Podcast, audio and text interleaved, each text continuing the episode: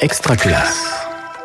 Je m'appelle Valérie Cordani. Je suis euh, enseignante dans une petite école rurale euh, dans un réseau d'éducation prioritaire sur un quartier prioritaire politique de la ville.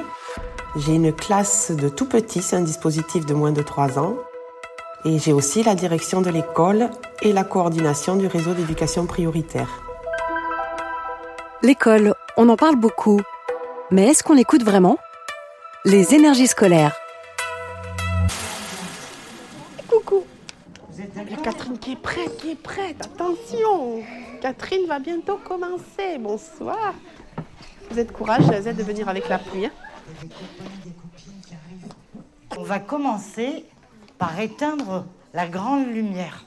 Comme ça, ça nous mettra dans l'ambiance. Tu peux aller t'asseoir si tu veux, Léa. Alors, une veillée pyjama, c'est une veillée que l'on positionne autour de 19 heures.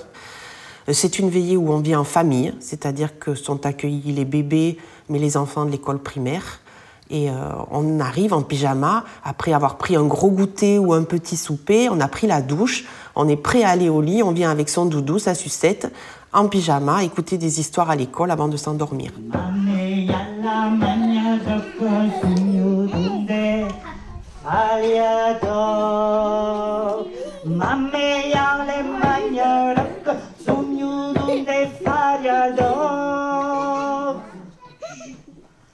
Il était une fois dans un tout petit village, sur une île,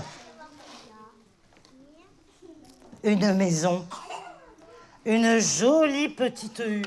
Catherine, c'est une conteuse qui est sur notre territoire depuis euh, environ 40 ans. Donc, euh, il y a longtemps qu'elle travaille avec son association Plume Contente. Elle lit partout. Elle va lire dans les EHPAD, elle va lire dans les crèches, elle va lire dans les salles d'attente de la PMI. Elle va compter aussi. Elle se nourrit d'histoires et elle est euh, dans la transmission de toutes ces histoires de toute origine, de toute culture. J'enseigne sur un territoire fragile avec une population issue de l'immigration. Donc euh, nos élèves n'ont souvent pas la langue française parlée à la maison ou très peu et pas d'accès euh, aux livres ou à la culture. Et euh, on a essayé de voir quel était notre pouvoir d'agir sur euh, ces, ces familles, euh, en passant par les enfants bien sûr, en les nourrissant d'histoires. L'entrée, c'était vraiment de leur donner envie, d'abord d'avoir, euh, d'écouter des histoires et donc d'avoir des livres, de toucher des livres, de désacraliser euh, l'objet livre et inciter les familles en les invitant sur des ateliers enfants-parents à reprendre chez elles euh, une transmission orale, une transmission ben, soit par des comptines, une transmission par des contes euh, de leur culture. Euh, si elles ne savaient pas lire, elles peuvent très bien continuer à transmettre des, choses qu'elles ont reçues elles, dans, leur, dans leur enfance. Donc c'était les amener à ça, progressivement changer les habitudes. Dans cette hutte vivait une maman, une petite maman. Chaque jour, Alors hier soir, elle a fait le choix de partir sur des contes d'Afrique parce qu'elle est rentrée d'un voyage au Sénégal. Elle était euh, pieds nus, bien ancrée face à son castelet. Et donc euh, le, le spectacle s'intitulait Bakary et la lune. Et pour cela, elle avait préparé euh, un théâtre d'ombre, des marionnettes. Elle avait des instruments de musique. Voilà, elle prépare tout un univers qui se met en place finalement euh, dès qu'on éteint un petit peu les lumières et que et qu'elle commence son histoire. Quoi. Oh oh oh. L'entrée par le conte, c'est une entrée universelle.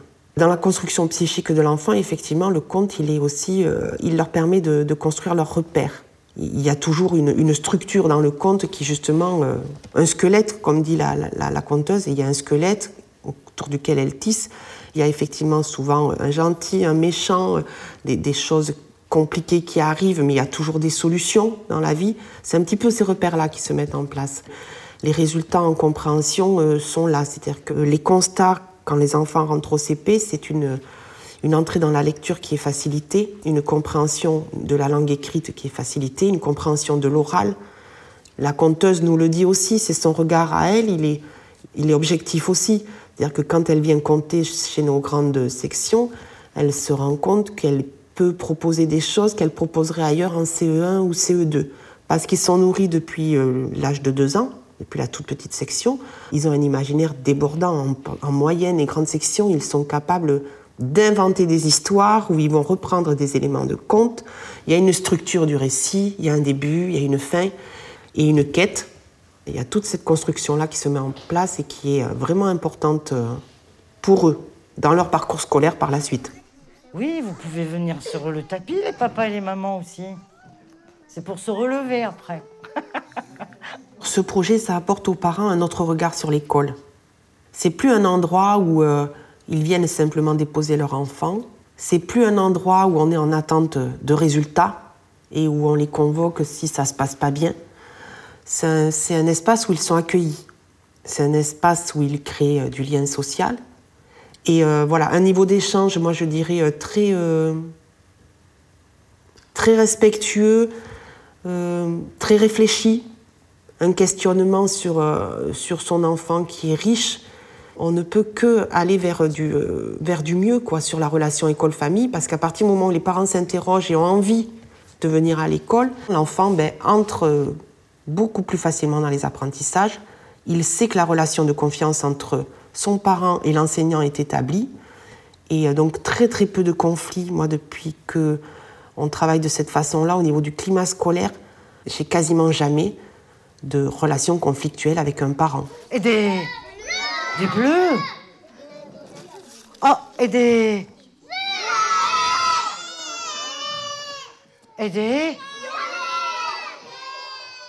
Alors moi je dirais que j'ai déjà baigné dans ça parce que ma maman elle était enseignante dans un petit village et que je suis allée dans sa classe toute petite. C'est quelque chose qui m'a toujours euh, passionnée. Et après, il y a plusieurs choses, j'en parle dans mon livre aussi. Je pense que bon, j'ai commencé, j'avais 19 ans. Cette inspectrice qui m'a dit un jour, euh, n'oubliez pas que tous les matins, quand un parent vous confie votre son enfant, il vous confie ce qu'il a de plus précieux. C'est jamais sorti de ma tête, même tant que j'étais pas maman, quoi. Donc, euh, comment faire pour que finalement leur enfant grandisse en s'épanouissant à l'école? Ben, Il faut faire avec eux. C'est-à-dire que l'enfant, ses parents, c'est sa dimension familiale et on ne peut pas faire sans. Donc il faut qu'on puisse se, nourrir de ça et se nourrir réciproquement avec les familles. C'est-à-dire que nous, il ne faut pas que l'école soit un sanctuaire où on ne sait pas ce qu'il se passe, euh, où on ne comprend pas ce que l'enfant fait dans sa journée s'il n'en parle pas. Donc pour ça, il faut accepter d'être ouvert. Alors c'est une ouverture, hein. c'est une ouverture aux autres. Cette ouverture aux autres, je pense que peut-être que je l'ai toujours eue. Mais après, c'est une évidence dans ma pratique. C'est-à-dire que je ne me vois pas faire sans. C'est-à-dire qu'il n'y a pas l'enfant d'un côté et la famille de l'autre. Tout est étroitement lié. Et moi, je vous dis merci beaucoup. Et à bientôt.